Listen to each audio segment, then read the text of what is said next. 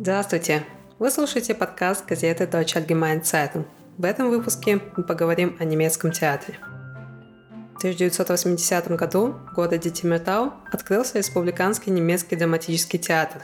На сцену вышли молодые люди немецкой национальности, до этого пять лет обучавшиеся в Московском высшем театральном училище имени Щепкина – Кстати, эту песню, которая играла в первых двух выпусках нашего подкаста, исполнила та самая труппа на сцене Тимиртау.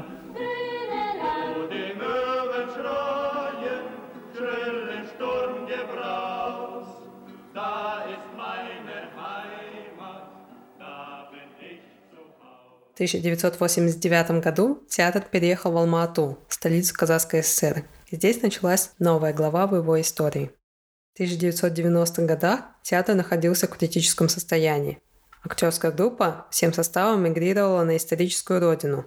При помощи правительства Германии была открыта немецкая театральная академия на базе Казахского государственного института театра и кино, нынешней Академии искусств имени Жургенова. По сей день выпускники Академии пополняют актерский состав театра.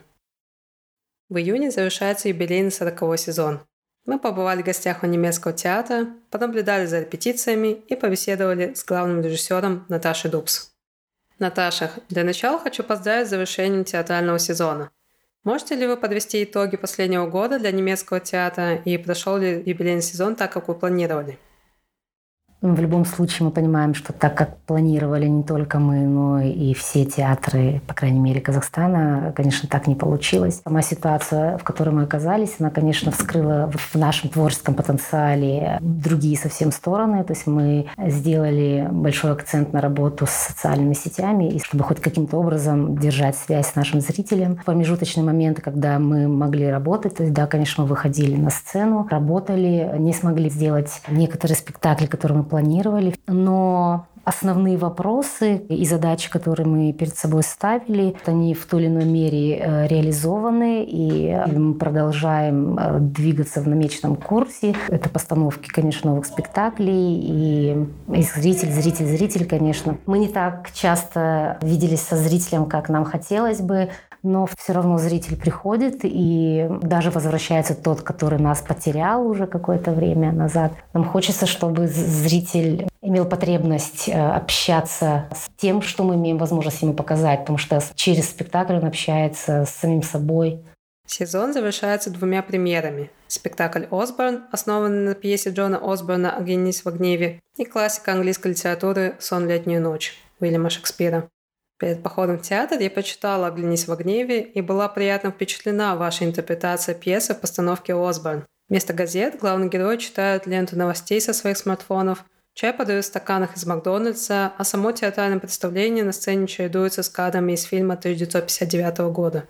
Как вы решили осовременить так пьесу? Мне кажется, сама формулировка немножко такая не очень удачно современнить. Любая драматургия, она современная, потому что она вскрывает человеческие взаимоотношения и чувства, а это всегда современно. И в этом, в этом сезоне, понимая, что нужно сделать какие-то несколько пьес, где не так много людей, того требуют условия сегодняшнего времени. Я предложила вот ребятам эту пьесу, и место действия это просто квартира, и ну, что за закрытыми стенами происходит. И вот мы так подсмотрели, и почти все то же самое вы можете видеть, э, заглянув в любую квартиру, в любой дом. То есть ничего не меняется. И вот тогда, в 60-е, там в Европе и сегодня здесь, в Казахстане, в Центральной Азии, ну, смотрите, ничего не изменилось. А почему в полотне спектакля э, живет еще и само кино? Это сочетание вот этого слова кинотеатр. Вот я попробовала сделать. То есть вот сейчас мы находимся в театре, и вот за две секунды мы переключаемся и находимся в кинотеатре. И актеры, только что игравшие этих персонажей, становятся актерами за кадром и озвучивают сам фильм английский. Ну вот так. А что нового вы привнесли в «Сон летнюю ночь»? Почти невозможно сказать, что нового, поверьте, все уже было, все повторяется в той или иной степени. В этой работе принимали участие наши режиссеры из нашей лаборатории. Шесть режиссеров, шесть снов. То есть мы разбили пьесу на шесть частей, и каждый режиссер выбрал себе ту часть пьесы, которая вот ему оказалась ближе. Это все потом мы собрали, это в единое полотно в формате клубной вечеринки. То есть мы предлагаем нашему зрителю поиграть, пофантазировать, сделать, что было бы, если бы. «Сон в летнюю ночь» — это, конечно, история красивой любви и прекрасного финала, счастливого. Я думаю, это такая очень хорошая по атмосфере, по настроению финальная точка вот для закрытия сезона. Мы говорим зрителю пока, до скорого. В сентябре увидимся. Премьера Never Forever, а совместный проект с Гёте-институтом. Почему нет? 11 сентября премьера. А каковы еще планы на будущее? В этом сезоне у нас планируется Ипсен Пергюнт. Ну что еще? Да, это ежегодная наша традиция с открытой литературной школы Алматы. К сожалению, второй год это уже онлайн проходит. Драматурги, которые учатся там писать пьесы, и потом вот мы презентуем их в виде читок. Нам очень нравится эта идея, и нам очень приятно, что Олша нас вот как постоянных партнеров всегда приглашает к этому проекту читок. Как выбирается пьеса и составляется репертуар? Когда ты берешь пьесу, прежде чем ее ставить, ты задаешь себе первый вопрос, а есть сегодня вот те актеры, которые бы могли сыграть, если ты понимаешь, ну просто нет вот этого персонажа, ты не можешь брать эту пьесу. То, какой репертуар, это есть те люди, которые сегодня делают театр. Состав ансамбля немецкого театра очень молодой, и поэтому выбор пьес соответствует возрасту самих актеров. Вы пришли в немецкий театр в 1994 году, еще будучи студенткой немецкой театральной академии. Можете назвать три вещи, которые изменились в театре за эти 27 лет, что вы здесь работаете? Это поколение прежде всего, потому что любое поколение, оно говорит о том времени, в котором оно живет. И театр не может не реагировать на изменения в самом времени.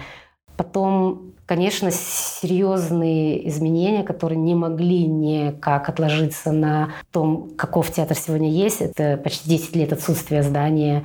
И когда театр находится в режиме бесконечного переезда, то теряется этот запах. Видите, само пространство, в котором живет тот или иной театр, это особое место, оно оно намоленное, и оно пропитывается атмосферой авторов, текстов, идей, а, музыки, живыми душами актеров, вы понимаете? И тогда это становится особым местом. И заходя в любой театр, вы сразу чувствуете этот запах. Когда вот этого нет, это тяжело, но театр справился с этим. И вот сегодняшний этап, новые задачи, которые он должен решать, логистика, то есть мы находимся локально не совсем в выгодной части города, и поэтому на нас наложится ложится нагрузка, я не знаю, в сто процентов больше, чем в остальных театрах. И само здание требует большого капитального ремонта, потому что условия, которые здесь сегодня есть, не соответствуют многому, прежде всего технически, потому что это не есть здание театра, а это здание бывшего кинотеатра. И само понятие театра как живого организма, ты понимаешь, что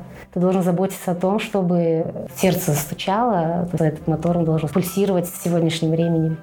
Спасибо большое за разговор, Наташа. Было очень приятно с вами поговорить. С вами был подкаст газеты Deutsche Allgemeine Zeitung. Я его ведущая Айзире Малайсарова.